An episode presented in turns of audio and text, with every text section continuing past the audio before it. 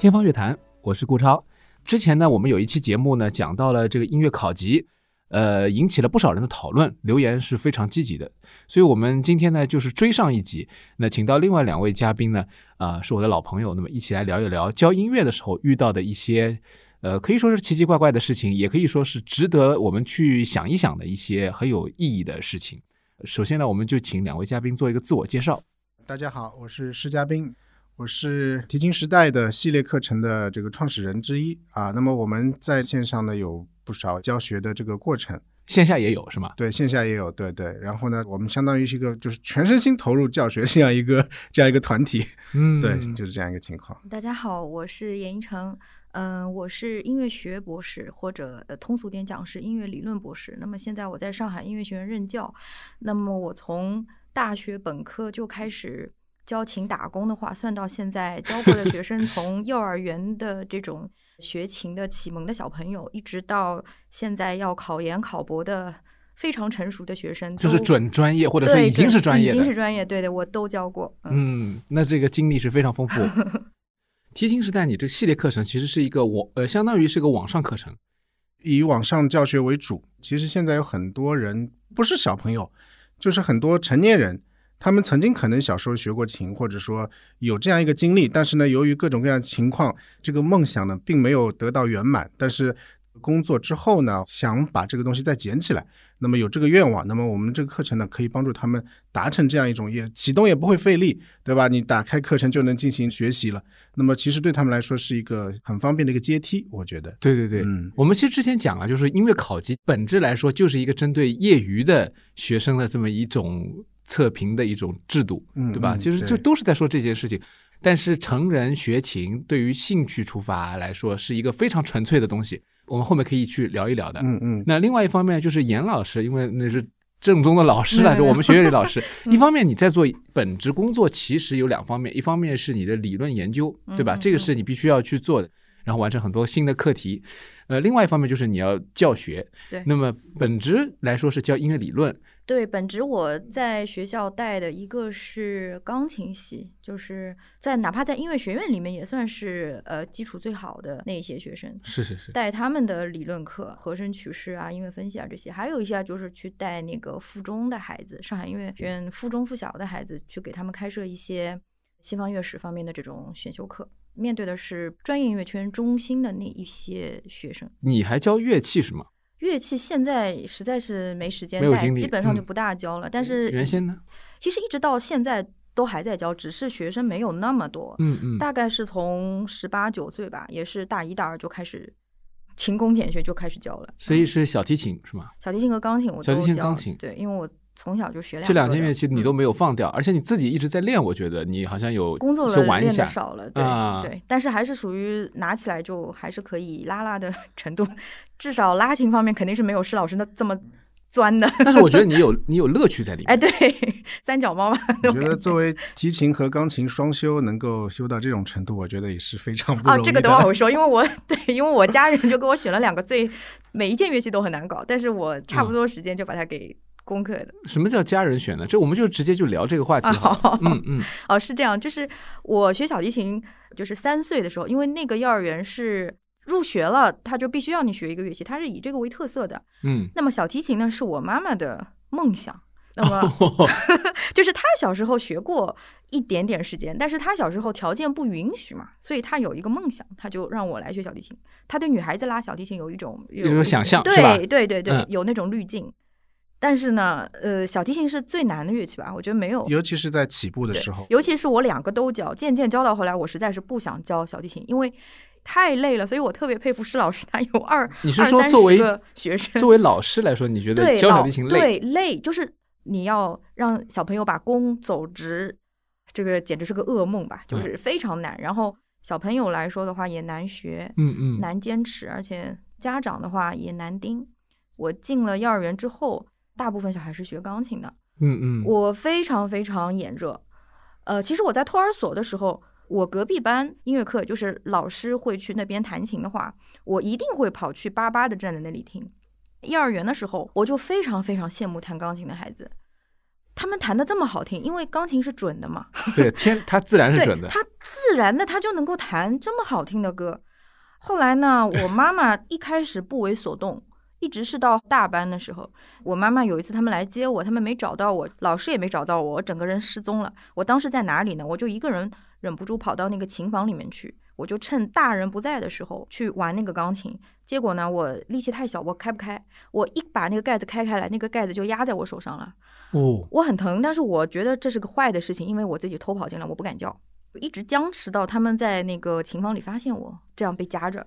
然后我妈就觉得，哎呦，我妈也蛮触真爱就是对对对对嗯对，后来就给我买了钢琴，请了钢琴老师开始学。对，其实我觉得每个学小提琴的或者学大提琴的孩子，好像对于钢琴这件乐器从小都会有种憧憬，对，就是因为它的声音啊，跟自己拉出来声音比有太大差距了。嗯嗯，因为基本上，如果小提琴或者大提琴要学到能够听或者能够享受的这种程度，你没个四五年的话，没有这个功力，好像是没有办法享受的。哪怕你已经告诉别人我已经考了几级级，但是你实际上这个声音听出来还是在锯木头的阶段。但是呢，钢琴不一样，哪怕你什么都不会，几个手上去，至少有一个音响的效果出来，然后往往打动人的这个音响的效果就会直击人的心灵，对对对，让人产生向往。嗯所以说我们现在看到钢琴是最热门的乐器嘛，然后琴童也是最多的，对吧？这是毫无疑问的，这是其他乐器的可能总和都不止。但是这个我也想问，就是说，既然那么多的钢琴琴童，它将来可能就是说我们有一定的比例的话啊，假设这个比例是一样的话。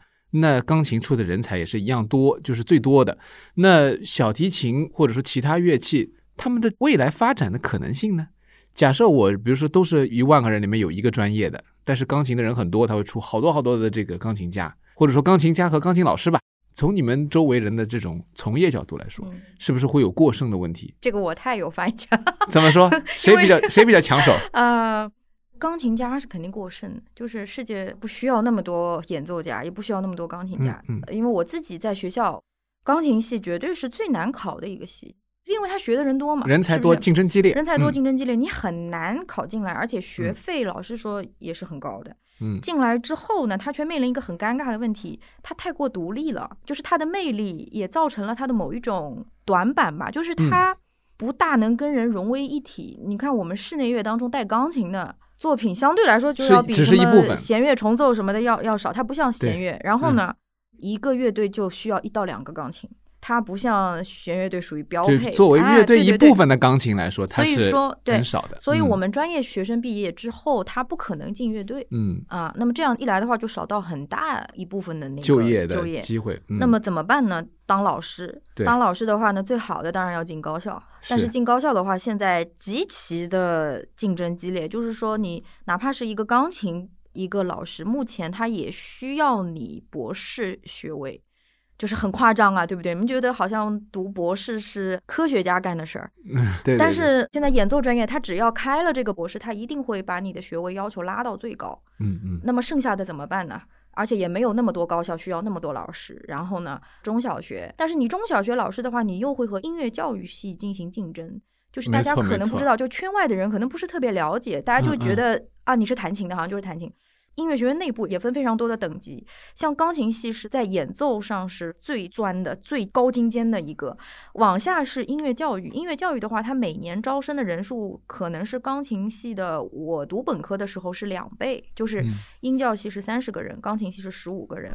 现在我不知道，但一定至少也是一点五倍。那么音教专业的人，他们就是为中小学的教学这么去设计的。嗯，所以说呢，好像显得又不是很有优势。那怎么办呢？就去机构，大量的学生就去琴行代课，然后会自己就是去开一个机构。那么也有大量的学生呢，就是本科毕业之后，他会继续去深造，考本校的硕士，或者去出国深造。很少会有本科我毕业之后我就工作了，因为你找不大到非常对口的工作。你文书类的工作的话，比如说我去一个剧团。我搞策划或者我卖票，那就是转业了。对呀、嗯它不对口的。其实给你提供演奏或者教学的，肯定要继续深造。嗯，然后我刚刚说我为什么有发言权，是因为我先生就是一个，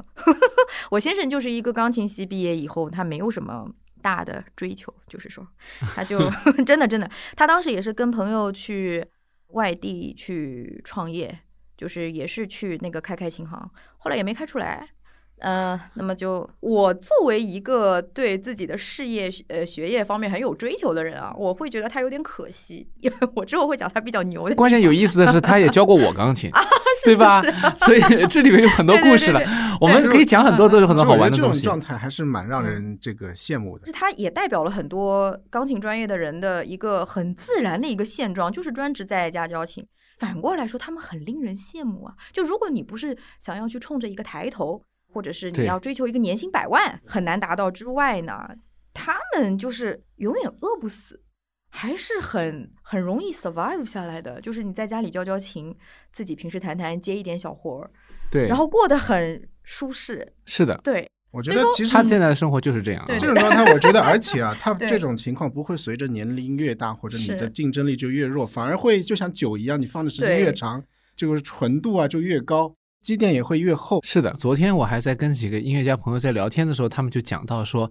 钢琴和小提琴之间的差别。有一个钢琴老师他就说，他说其实钢琴家有一个巨大的优势，嗯就是如果你是演奏的钢琴家的话，嗯，随着他年纪上升以后，他会得到很多承认。如果你活得够长的话，那你可能就会胜过你同时代的很多钢琴家。嗯比如说，你可以弹到，因为有很多钢琴家历史上弹到九十多岁的，弹到甚至于弹到一百岁是的，是的，但是小提琴的话，你九十岁基本上啊，对，我们就没有看到有能够像样的表演一场音乐会的音乐家了。所以是弦乐在它的艺术生命上，它比较的有限。但是我觉得弦乐吧，它有嗯一个特别有魅力的，就包括我现在为什么走上这个行业，也是跟这个有关系。因为不管你是之前学琴是业余还是专业出发的这个点，出发点不管啊，嗯，就如果他开始学琴，一直坚持到十级以后还没有放弃学琴，那么就可以做一件很有趣的事情，就可以和朋友们一起拉合奏、拉重奏、拉室内乐了。嗯嗯，那么嗯我觉得，我回忆一下我从小的学琴经历，在十级考完之前，我基本上没有什么记忆，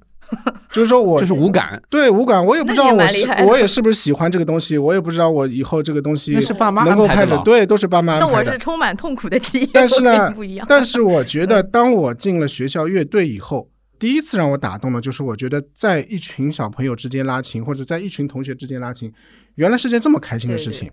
这个经历我跟施老师完全一样，因为我们两个人是一个乐队一个声部的。对，而且嗯就是我觉得我为什么喜欢拉琴，就是因为拉了室内乐以后，拉了重奏之后，然后呢，我们当时毕业之后，因为我三十二岁之前从来没有走过要做这个事情，但是呢，我从小学琴以后，琴一直没有丢。开始工作两年之后呢，每个朋友都有各自的主职工作，但是呢，我们都会业余时间去练琴。大家一起出钱凑钱租场地、租音乐厅，然后定期的就是在音乐厅里面，我们当时在东方艺术中心非常适合演奏室内乐的那个厅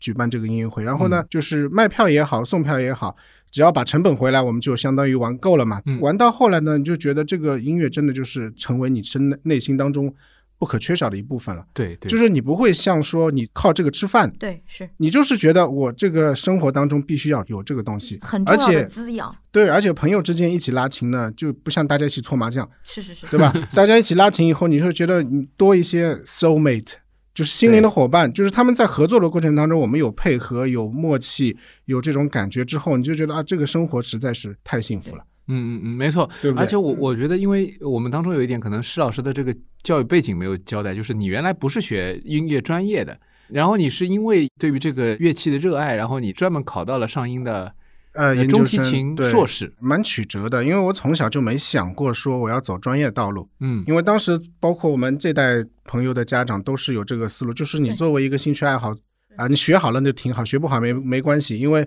这就像我们刚刚说的，听从父母的意见。对，到了高三的时候，也就正常的去考正常的大学了。所以说，当时读的是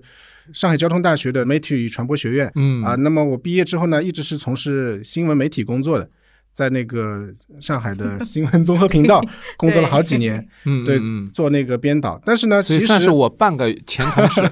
所以说，其实呢，虽然我从四岁开始学琴，一直到后来成人，这个学琴倒是我觉得很机缘巧合的，一直没有断。就包括工作了以后，就像我前面说的，一直在不是演出啊，就是排练啊，几个朋友凑在一起玩这个玩那个。但是玩着玩着就觉得呢，可能我在教学过程当中的这个表达能力和这个专注度，我觉得非常高的。即使是当时在业余的状态下带的很多学生，也考进了一些非常不错的学校。以这两件事情为起点，我就觉得，呃，这件事情可能可以成为我接下来一段人生当中的一种比较重要的职业或者一个重要的努力方向。随着自己的这个进一步的努力呢，后来就考取了这个上海音乐学院的研究生，跟着沈西地老师学了一段时间的、这个。那是上海最著名的中提琴的这个教母，是吧？对对对对，而且是其实是中国，因为很多的交响乐团的就中提琴演奏者都都是是沈老师的学生，嗯不光是上海的而且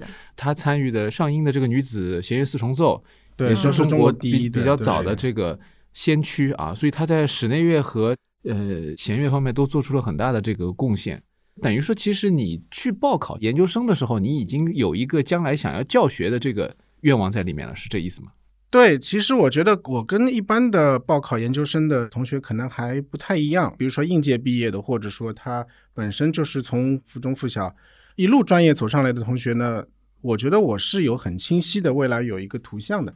带着一些比较明确的目的。但是这个目的不是一种功利性的目的，而是说一种想把这件事情做得更加完善或者更加到位、更加专业，而带着这种心态去进行深入的这样的一个学习。在这个年龄段做这样一件事情，呃我觉得可能就非常让人让人感到满足。嗯，因为我也看过，就是说，呃，提琴时代这个系列当中一些比较早的呃教学视频。当时时候，因为你在网上就是等于说公开了一部分的课程的内容，那么大家可以去共享，嗯，做了很多示范，做了比较高清的这种拍摄。这几年其实这样的课程陆陆续续有一些，是吧？对对，呃，然后呢，大家也开始关注这方面，就是线上的这个课程。我们先讲讲这个内容好了。你觉得就是说，当时你在组建这个课程的时候，你最觉得重要的要传达给学生的是什么东西呢？呃，怎么说呢？其实最原始的一个出发点啊，比如说我在，因为我有时候我们的课是小组课、集体课，嗯会花很多精力去备课。课堂上一堂讲下来，我就觉得对自己的这个讲述是非常满意的。但是呢，很多重要信息讲完之后，很多家长也好，学生也好，很多他们都还没有记住，因为信息量太大。啊，对，然后他们会反复的来问我一些我在课堂当中已经讲的非常明确的东西。那么当时呢，我还是以非常耐心的一遍一遍的在给他们重复的解答，这里怎么样，那里怎么样，这个动作应该是技巧点在哪里，关注点在哪里，对吧？那么时间一长呢，我就觉得讲的特别累，一直在重复自己。那么也是出于懒惰的这样一个一个出发点，我说，哎，干嘛我不把这个自己一个良好的状态给它记录下来？就是我在录的过程当中，就考虑到尽可能多的一些细节和一些呃需要注意的地方，然后把它变成一个相对来说非常接近于完美的这样一个视频的课程。这样的话呢，我就可以少重复很多不想说的话，或者说觉得已经说的很累的话。然后呢，把这个问题呢交给学习者自己。你觉得哪里不清楚，你翻到这个地方自己去看视频。那么从另外一方面讲呢，就是说，因为之前读本科的时候，经过很多的拍摄的训练，包括镜头语言的使用，包括媒体的表达方式，在这个方面就可以很好的利用这些自己擅长的东西，复杂的姿势，通过多少一个分镜头或者慢动作，或者说一些画面的结构同时展现，或者说分布的展现。观看者可以非常清楚的知道啊，原来这个动作就是这么来做的，做的比较良好的状态是什么样子的。那么，甚至我还可以再运用我们这个媒体的一个特殊性，不同学派或者不同方面的层面的这种，能够把它同时展现出来。不像我们在线下上课的时候，老师一言堂，或者说这个老师就是这个学派的，他必须就按照这个方法来做。那么在我们课堂上就可以说，哎，这个学派是这么做的，那个学派是这么处理的。作为学习者来说，你可以都尝试一下，然后得到一个自己喜欢的这样一个结果。那么我觉得这个就大大拓宽了我们学习者这样一眼界，就是说没错，不会让他只局限在你现在面前这个老师的这个学派当中。嗯啊，我觉得这这样的学习呢，就是说。学习者他是有一种自主学习能力的这样一个对象来制作这样一个课程的，对我觉得这个可能是我们现在这个课程的一个比较突出的一一个亮点吧。对我感觉就是说，他就是比较注重这个最核心的这些内容的一个可以去反复看的这样一个内容，所以他就适合去拍成这样的一个视频。那么接下来一个前提的问题就是说。来你这边的人，他们有这个需求，都是因为他们本身就比较喜欢，或者是真的想学。当然，也会有一些小朋友，不光是兴趣，他们可能有一点点功利的这种想法的，想要去来你这边学习，不管是线下还是线上，对吧？对对。呃，你觉得这个兴趣这个东西对于音乐的这个学习的重要性是怎么去界定的？你们两位在教学生的时候。你们有没有发现跟兴趣有关的一些点，就是怎么样影响到学生的这个学习状态？我觉得吧，就是在我长期的一个招生和教学的过程当中，兴趣肯定是必不可少的。但是呢，只有兴趣，肯定这件事情也办不成的。那么，我举一个很浅显的例子啊，就是说我在招生的时候，我会比较关注这个小朋友对乐器有没有感觉。比如说，这个家长把孩子领到我们的教室里来了，那么我当然也会简单的跟他们介绍一下这个乐器啊，小提琴是怎么样子的，对不对？那么这时候我就会观察，我一边说一边就会观察这个小朋友，诶，他是不是看着这个小提琴眼睛有点光的啊？或者他看着钢琴是有眼睛是有光的，然后呢还非常有意愿的想去尝试一下拨弄一下，或者敲击一下琴键。其他的话其实不用多说，只要小朋友有这样一种反应，首先他学琴的先决条件就有了。那如果反过来说，一个小朋友进来了以后，眼睛是木讷的，然后家长跟老师在交流，然后他在旁边也不知道干啥的，也不知道用耳朵去听或者用什么方法去感受现在你要面对的这个乐器的，那么这种小朋友呢，首先我就会在心里打个问号了，或者说他成长发育阶段已经是不是已经到了适合。学琴的状态不能太小了。对，然后另外一方面呢，每个人对自己敏感的信息会有不一样，或者说他不是音乐这条敏感线上的，哎，对，或者他是其他方面敏感的，我就会在进一步交流过程当中给出一些比较明确的答案，或者说这个小朋友适不适合学习乐器，能够给一个家长比较明确的指导意见吧。我觉得，对，然后我是觉得喜欢音乐和喜欢琴。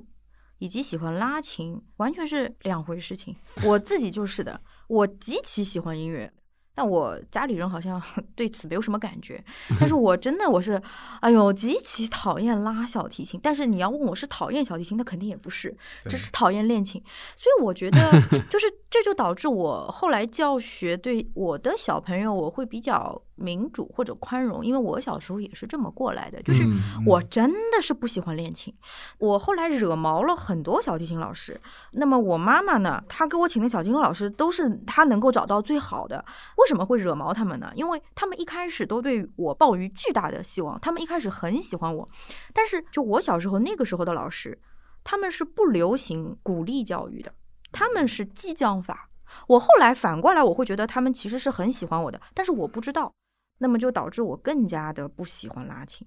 所以说，我觉得有兴趣和喜欢拉琴并不是完全一致的。然后我觉得大部分孩子啊，讨厌音乐、对音乐无感的其实很少。那么真的是对这个拉琴或者弹琴带有非常大的兴趣、很耐心、很自觉会去练的也很少的。大部分是这种对音乐是。蛮喜欢的，但是呢，拉琴是要人盯的，这个是很正常的。对于这样的一批小孩子，我觉得哈，只要家长不要放弃，不要他一闹一哭，呃，你就不让他学这样的。等到他自己十三四岁了，然后程度上去了之后，会拉出一点东西了，能够享受跟人合作的感觉了。我跟施老师的经历几乎一样，因为我们是一个乐队的。嗯我差不多，我就是在初二的时候排了一个我非常喜欢的作品，我就一下子感觉什么作品？莫扎特的那个 K 四六六嘛，第二是 D 小调钢琴协奏曲，嗯也其实就是从这部作品开始让我对音乐学产生兴趣，因为。小时候拉莫扎特吧，就是拉他那些什么小夜曲呀、协奏曲呀，都是那种听上去很说的那个一点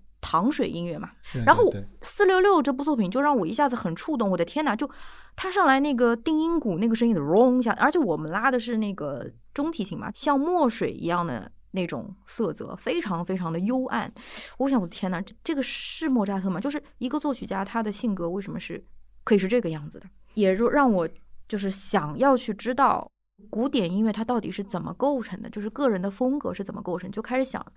这些东西。那么当时就十四岁嘛，我从三岁开始学，老师说学了也十一年了哈，之前都不知道在学什么，就没什么感觉。但就是从那一刻开始，我就记得我当时连续三天。我就觉得我茶不思饭不想，我脑子里面老是这个旋律，然后我跟我妈说，我受不了了，我我我我就要去那个唱片店要去买这个唱片，然后当时什么版本都不知道的，什么演奏家对版本毫无概念，就是去找那个名称，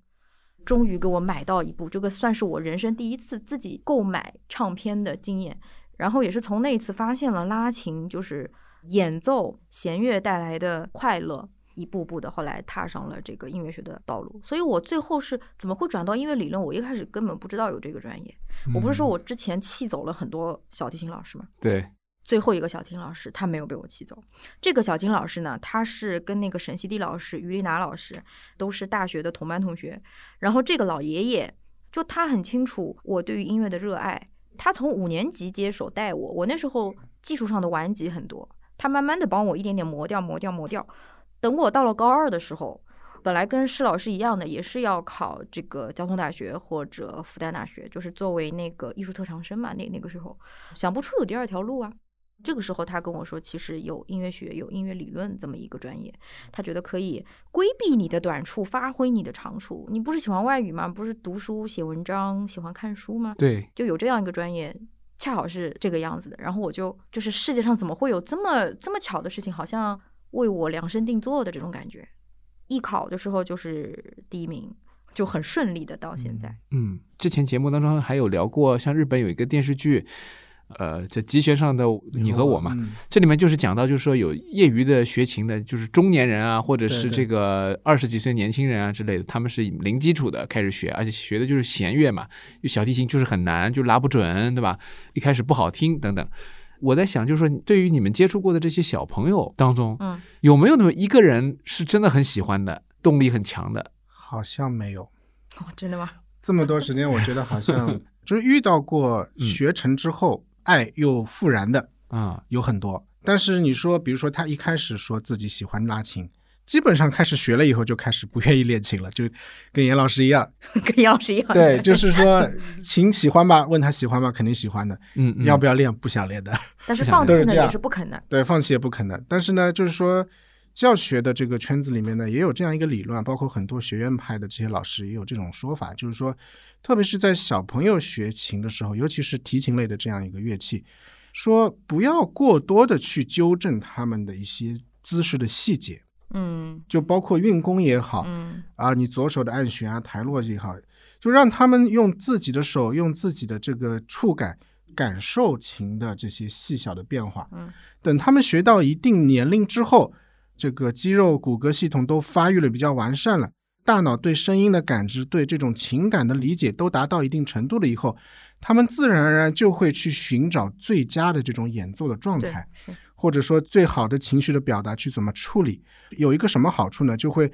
大大减少你在学习过程当中由于基础的姿势或者说一些基本功的不到位，嗯嗯而造成的一些心理的挫折和创伤，嗯嗯就会让他们更加呃有润滑效果的进入到一个真正能够欣赏音乐的过程当中。但是这个呢，在现实的教学过程当中呢，会存在一些现实的问题。培训的过程当中，比如说一到十级的这个过程当中，如果你的姿势是不行的，或者说你的发音的基本状态都是不过关的，那你很难在考级或者说比赛过程当中获得什么好名次，嗯嗯或者说得到一些好的评价，对吧？那么这些小朋友就慢慢的会失去对这些乐器的这个好感度或者兴趣，因为他得不到正面的这个评价嘛。嗯那么要等到他成年了以后，再反过来去找到这个感觉，可能有时候会比较晚。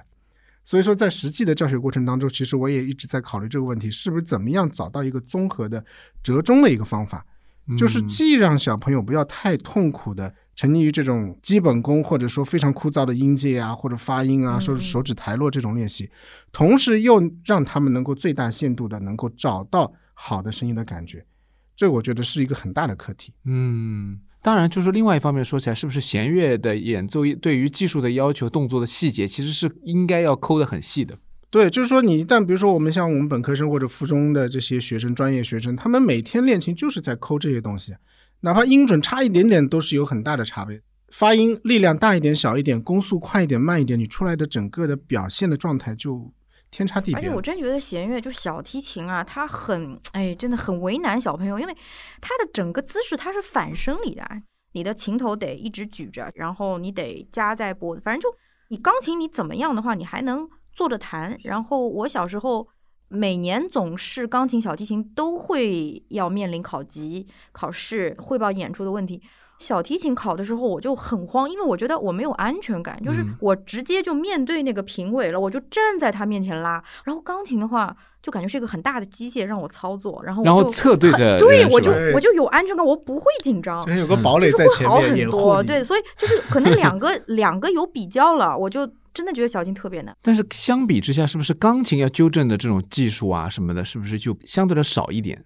要看嗯呃你的这个启蒙老师是不是正规军，如果是野路子的话，都很麻烦。嗯但是钢琴的野路子呢，就是说如果被教坏掉的话，哈，还是能够掰回来的。小提琴就难了吧？对，特别是如果是已经成年了之后，他 如果之前未成年之前学的是比较比较偏的话，最后是很难纠正回来，比较顽固的这个事情。所以说，很多老师他其实教的也非常认真的，一点一点细节抠。你的嗯右手怎么怎么样，左手怎么怎么样。但是呢，嗯作为孩子来说，如果这个孩子本身自制力很强的，或者说脑子也比较好的，然后呢记忆力也比较好的，然后能够按照老师的要求去做的，那么他大概率能够学得比较好。那么大部分至少六成以上的学生，对他没有这种自制力或者毅力的，他觉得老师跟我讲那么多枯燥的东西，我的音乐在哪里？他享受不到任何音乐的快乐，他就觉得这个东西我不喜欢了，或者说我就不想从事这个学习了。淘汰率还是小对提琴高一点。对对对嗯我后来也是因为觉得教小提琴要顾及的东西实在是太多。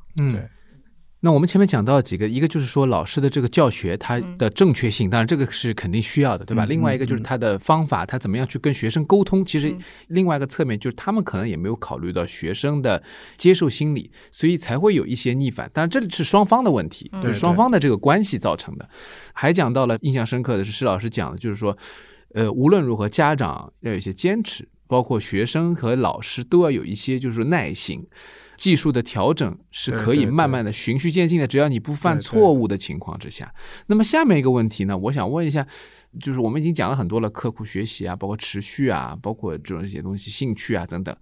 那你们觉得这个学生的脑子聪明，在这个学琴这件历史上，它是一个多大的一个重要程度？他如果成为最顶尖的人，那他肯定肯定是要有一定的天赋的。嗯，那我们如果说一般意义上的，聪明这件事情大概有多大的这个比重？就我觉得“聪明”这两个字吧，它其实因为是一个比较宽泛的一个概念。比如说，你学琴有学琴的聪明，学科学有学科学的聪明。但是对于学琴来说呢，我觉得比较重要的几个元素呢，首先第一件事情是耳朵，小孩子的听觉包括听觉的辨别能力有多灵敏。第二个，他的手眼协调能力是不是有已经达到了一定程度？因为有的同学。发育比较早，这个能力比较强的，有的同学的发育比较迟缓，那么他要过几年可能才能达到这种状态。他要达到这种状态之后才可以学琴。如果家长逼着他在还没有达到这种状态上就开始了这个学习，其实对孩子来说他是非常痛苦的。你说这到底是孩子聪明还是不聪明的？这个还是有待再去考虑的。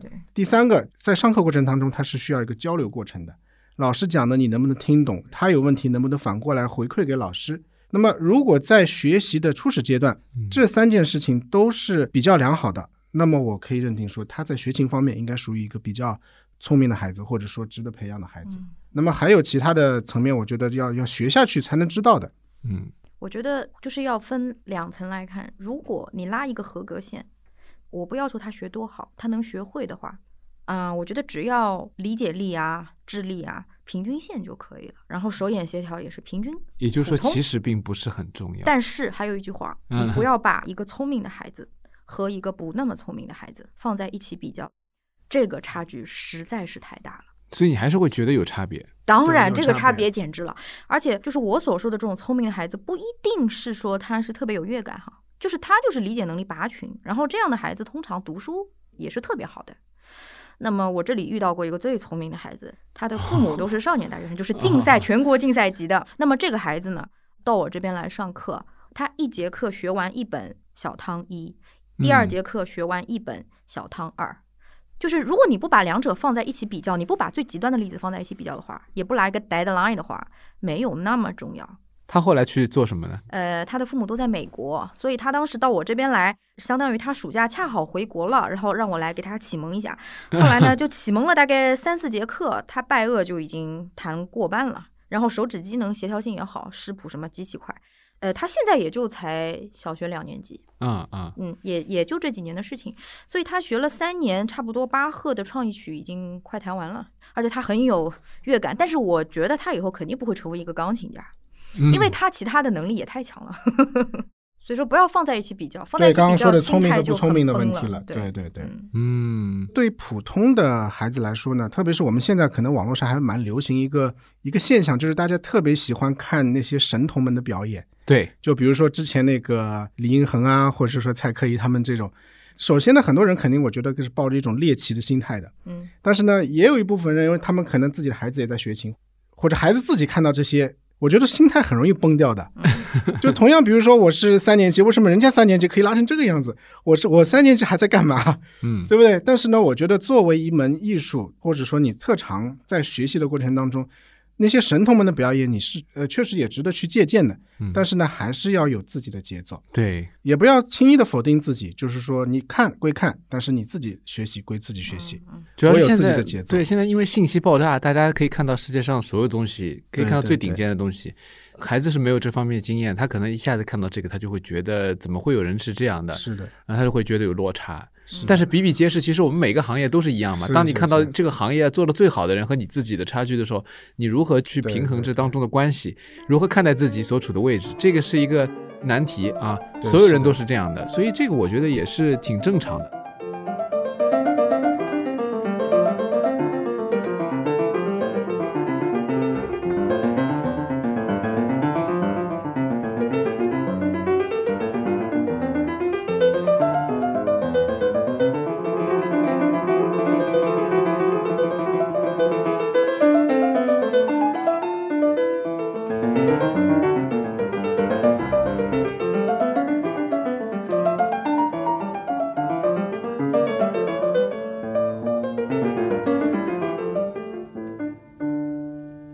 实前面也讲到个很深刻的话题，就是说古典音乐，我们现在说的因为是很窄的这个话题，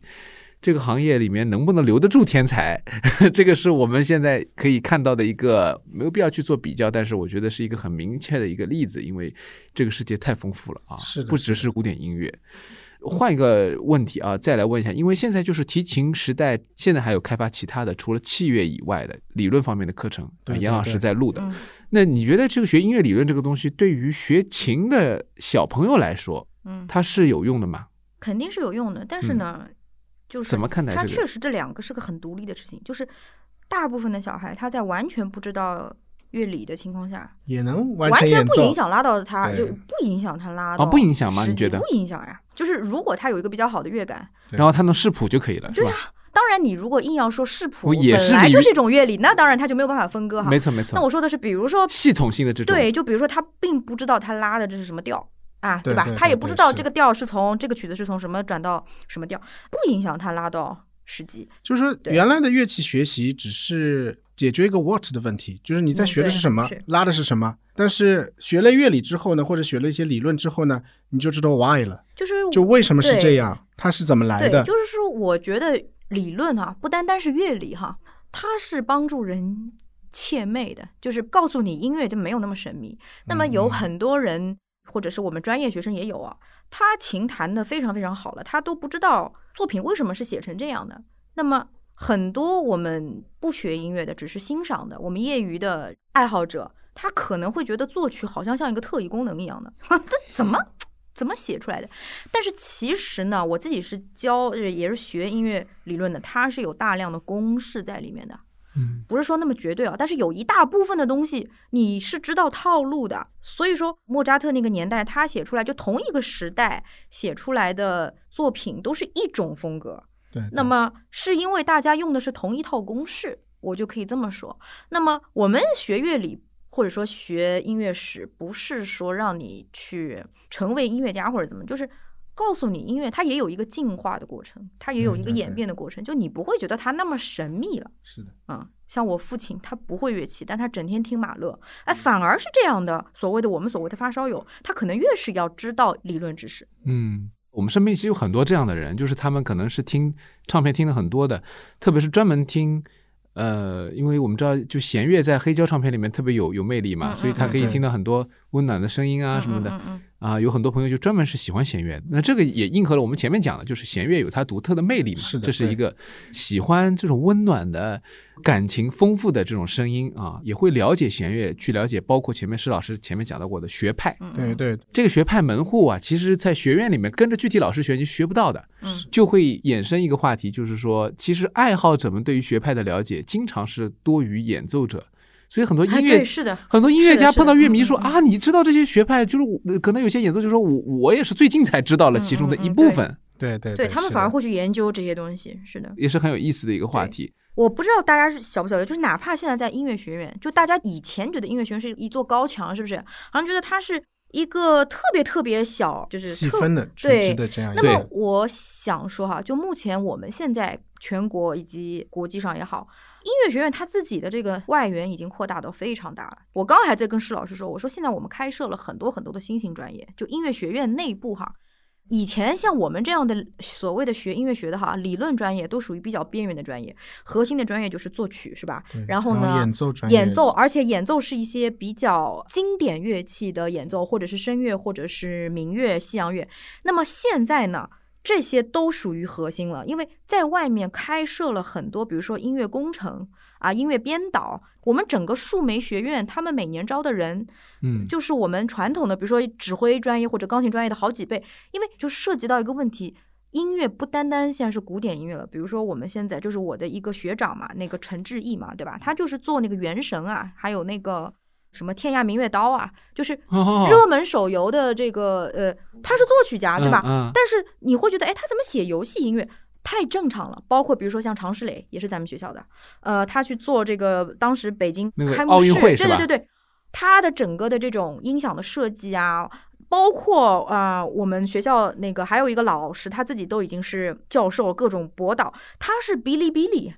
B 站的特约的这个音乐编导，所以说本身就是专业圈已经不像我们以前所谓的那种，就好像是关在象牙塔里面了，就是我们所谓的最传统的、最核心的圈，其实已经不是以前这种感觉了。一方面就是我们讲古典音乐，它是一个很小的一个领域啊。嗯另外一方面也说，它的外延其实是现在已经触角已经伸到很多我们生活边上的身边的这些事情。嗯嗯嗯下次我一定要请你来讲 这个音乐学的时候，我觉得我们可以讲一讲，因为其实音乐学也统摄到，或者说它关照到了音乐这个领域里面的其实各个方面。嗯嗯呃，那么今天呢，其实我们节目最后呢，我想就是请两位来给我们做一个你们的展望，因为你们也已经录了很多的课程，嗯包括你们在线下的教学经验。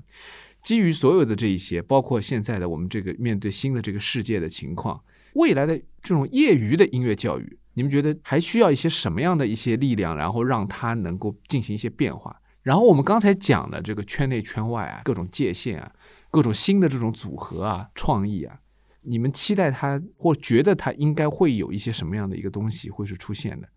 这个话，我觉得就是我还是从教学这块东西出发啊。嗯基础教学来说，古典音乐的这个市场，整个面对的这样一个世界，它其实我觉得是整个行业当中最关键的一块基石。但是呢，反过来说，我们的这些古典音乐不能一直保持在高高在上，或者说阳春白雪的这样一种姿态，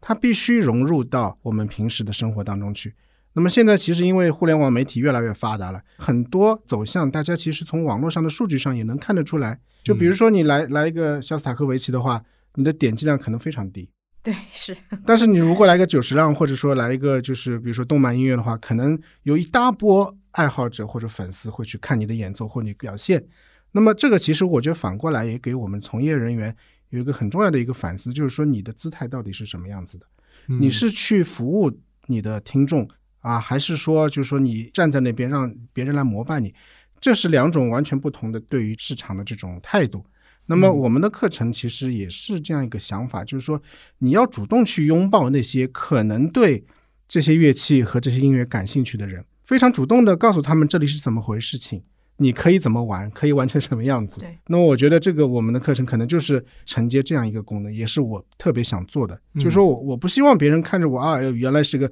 拉小提琴的，好像仰望的这种感觉。我希望大家可以啊，原来你也可以玩，我也可以玩。学习以后也可以拉出一些自己特别喜欢的这个东西，嗯，嗯就是他可能拿起来就能做，放下就可以去玩其他东西，也不要有一个很特定的标签放在你这边，你就是玩古典音乐的对。这样的话，我觉得这个世界可能会更开放、更开心一点。嗯没错，对不对然后我个人觉得，我们不管是教琴或者教乐理或者教什么，我们其实培养的都是听众，这个是特别重要。我觉得是永远需要开发的一件事，开发受众，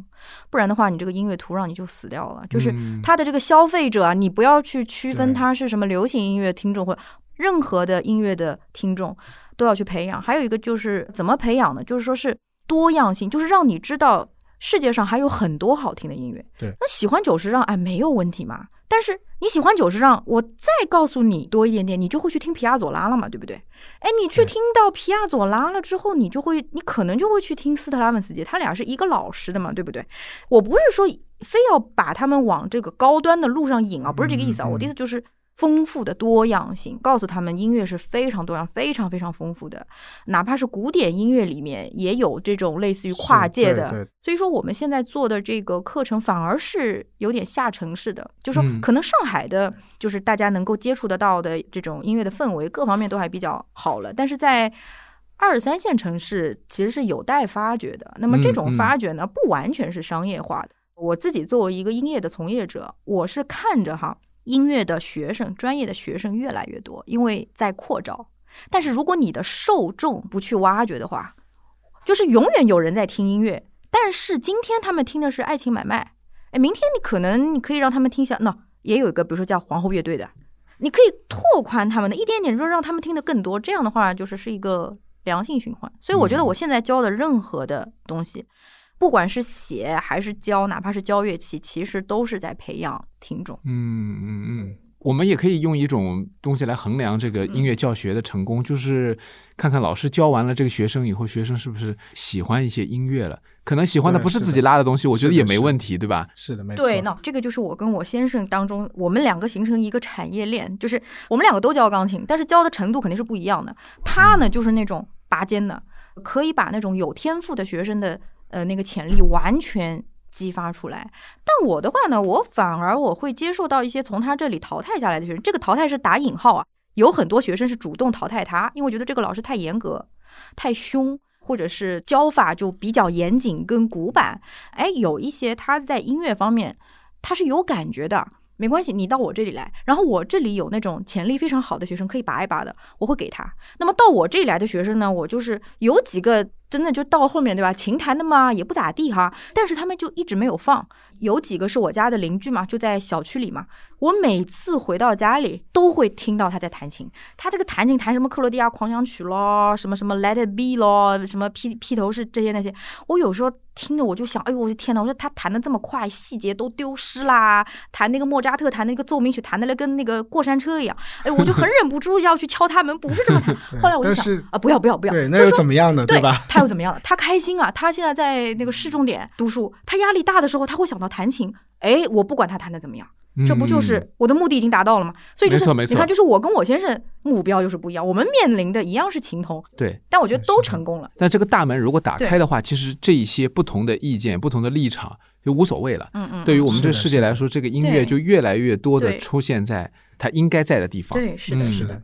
好，呃，今天非常感谢两位到来。我们今天的这个节目，我觉得也是干货满满啊，很多就是说，不管是自己想要去学。还是说，就是说家里面有小孩需要去学琴，其实我觉得都多了很多的方向。当然，也希望大家能够有机会的话关注一下这个提琴时代。我们现在什么地方能看到这个课程呢？啊，首先呢，就是大家可以搜提琴时代公众号。嗯，第二个呢，我们在那个 CC Talk 就是有一个放课的平台。也能够搜到我们比较系统的、全面的课程，所以是提琴时代，就是小提琴、中提琴这个提琴，对，时代就是我们的时代，对。当然，就是这现在已经有很多，还有音乐理论也有一部分内容在里面，是呃，现在还没有还没有上线，对，正在正在制作过程 当中，大家可以期待一下啊，这里面有很多很多很有意思的，而且我觉得，因为你们都是真的通过对音乐的爱来分享，所以会让很多人受益。不是学习乐器的人也可以学到很多东西。好，感谢两位能够做客我们的节目，然后我们下次还有机会请两位回来继续聊。好，谢谢郭老师，谢谢。